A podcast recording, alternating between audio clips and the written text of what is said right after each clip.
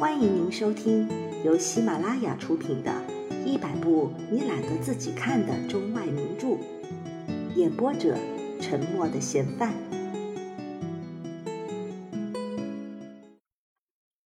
起初，这突如其来的冷水使鸟老板吃了一惊，他呆呆的站着，酒醒了一半。不过随后他恢复了镇定态度，突然笑得弯下身子，重复的说。老朋友，你们都太大意，你们都太大意了。这时候，人们都不明白他的意思，于是他向人们讲起了过道里的秘密。这时，房间里爆发出哄堂大笑，那些贵妇人快活得像疯婆子似的。伯爵和加莱拉马东先生，他们简直不能相信这件事是真的，连眼泪都笑出来了。真的？您确定他当初想？那是我亲耳所听。他拒绝了，说是因为普鲁士人就在旁边的屋子里。不可能吧？伯爵问。我向您发誓，鸟先生说。伯爵笑得透不过气来了，厂长先生笑得肚子疼。鸟老板又说道：“各位懂了吧？”所以今天晚上他并不感到轻松和高兴。哈哈，三个人都在笑起来，一直笑得承受不住，快透不过气来了。大家就这样在狂欢中离开了。不过鸟夫人觉得浑身难受，她向丈夫说出了加莱拉马东家那个娇小的坏东西整个晚上一直在假笑。你得知道。那种娘们看到了新余的军人，那不管是法国人还是普鲁士人，在他们看来全是一样，都可以获得所谓的爱情。我的上帝呀！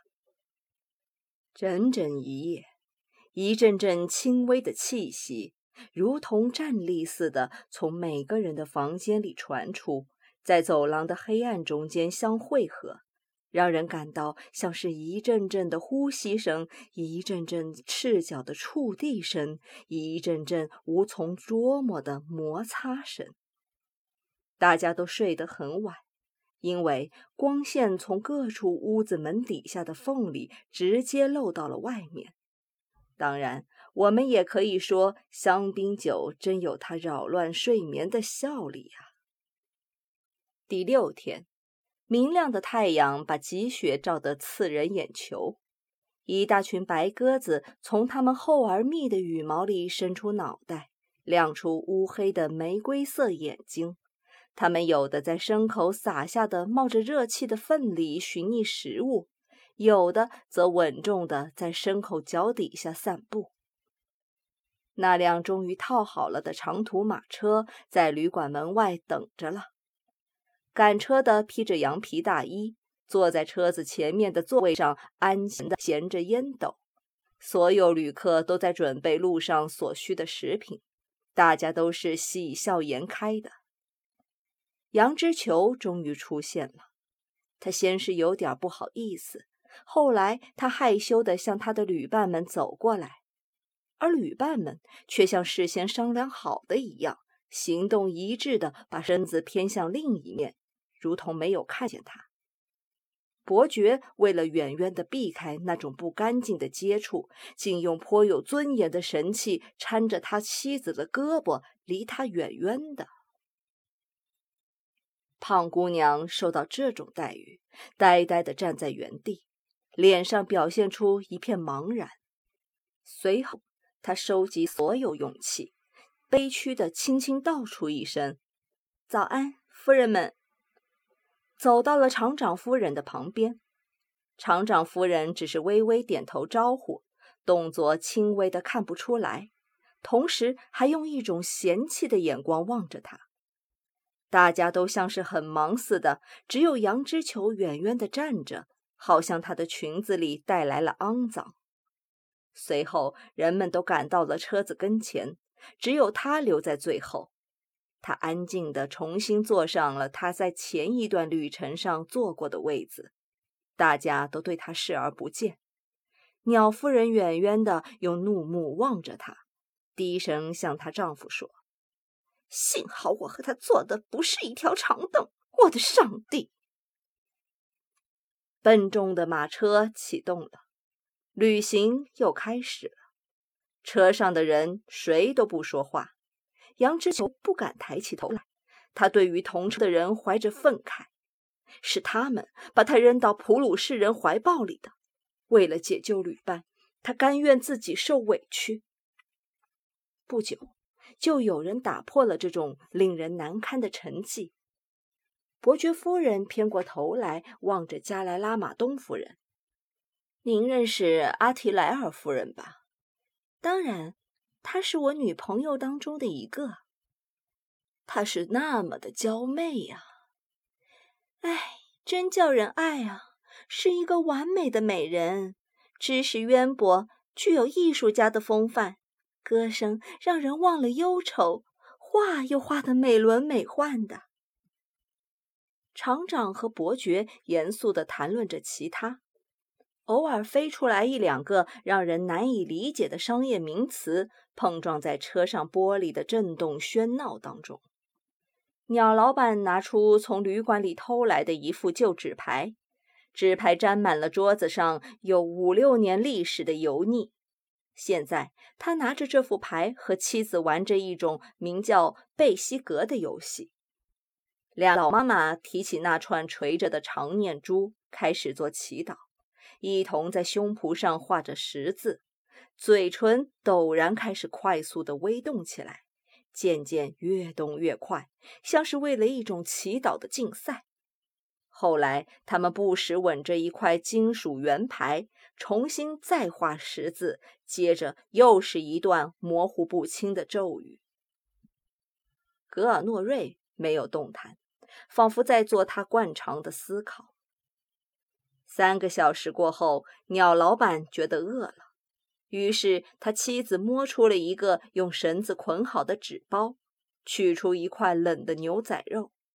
鸟夫人仔仔细细地把它切成了一些齐整的薄片，两口子旁若无人地吃起来。伯爵夫人建议说：“我们是否照样做呢？”有人同意了，于是他拿出了一些为两家而准备的食品，它们被装在一只长形的陶瓷钵子里，钵子的盖上塑着一只野兔，意味着那盖着的是一份野兔胶冻，一份美味的冷食。另外还有一块用报纸裹着的漂亮的乳酪干。报纸上面印着所闻的大字标题，在它干净的表面上留下的印记清晰可见。两个老妈妈拿出一段滚圆的香肠，带有很重的蒜味。格尔诺瑞把手伸进衣袋，拿出了四个熟鸡蛋和一段面包。他把鸡蛋壳剥去，扔在脚底下的麦秸当中，就这样拿着蛋子。以至于有好些蛋黄沫落在他那长胡子当中，仿佛是星星一般挂着。杨之球因起得匆忙，没准备吃的，现在看到这些津津有味的吃东西的人，非常伤心。他因为愤怒而变得呼吸急促，愤怒让他难以控制。他想破口大骂这些人的无耻行径，但是由于愤怒扼住了嗓子。他一言不发。现在已经没有人关心他了。那些顾爱名誉的混账东西觉得他不配和他们待在一起。当初他们牺牲了他，利用完后就随手抛弃。于是他想起他那只装满美味的提篮，那里面本来盛着两只紫鸡、好些点心、好些梨子和四瓶波尔多的名产红葡萄酒。这些美味在第一天就通通被他们吃喝得一干二净。时间的流逝让他的愤怒逐渐消失，愤怒没了力量，他觉得自己快要控制不住的哭了。但是他的坚强性格让他有了惊人的力量，他镇定了下来，但眼眶还是渗出了眼泪，他无法控制，垂直的滴在了他漂亮的胸脯上。他直挺挺地坐着，眼光盯着前方的某处，脸色严肃而苍白。他还一心希望不要让人看见他。不过，伯爵夫人恰恰看出来了，她用一个眼神告知了丈夫。她丈夫耸着肩膀，好像在说：“我能怎么办？这又不是我的过错。”鸟夫人得胜似的冷笑了一声，接着就低声慢气地说：“他在哭他自己的耻辱。”两个老妈妈低着头，包裹好吃剩的香肠，又开始祷告了。格尔诺瑞向对面的长凳底下伸直双腿，仰着身子，插着胳膊，以便让那四个鸡蛋在胃囊里消化，像是一个人刚刚找着一件很好玩的玩意儿一般。最后，他用口哨吹起了马赛曲。这首昂扬的军歌显然使得同车的人很不愉快，像是另有所指或证明某些事情。这时，所有的人的脸都变得暗淡了，他们都受到刺激，变成了神经质，像是猎犬听见了手摇风琴一般，快要狂吠了。格尔诺瑞似乎看出了这种情况，他故意的不停吹着口哨。又过了一些时候，车厢里变成了没有光亮的世界。一直走到吉埃普，格尔诺瑞始终用一种猛烈的、不屈不挠的态度吹着他那具有复仇意味的单调口哨，强迫那些疲倦而且生气的脑袋从头到尾倾听他的歌唱，让他们记住每一句歌词。车子。走在雪已冻得坚硬的道路上，行进的速度比较快。行进中经过的那些凄惨的景色，在旅客们的眼前晃个不停。羊脂球最终还是在人们面前哭了，不时还有一声忍不住的呜咽，夹在格尔诺瑞两段歌词的间歇中间。歌声和哭泣声。仿佛是从黑暗的世界里传出来的。本集播放完毕，感谢您的收听。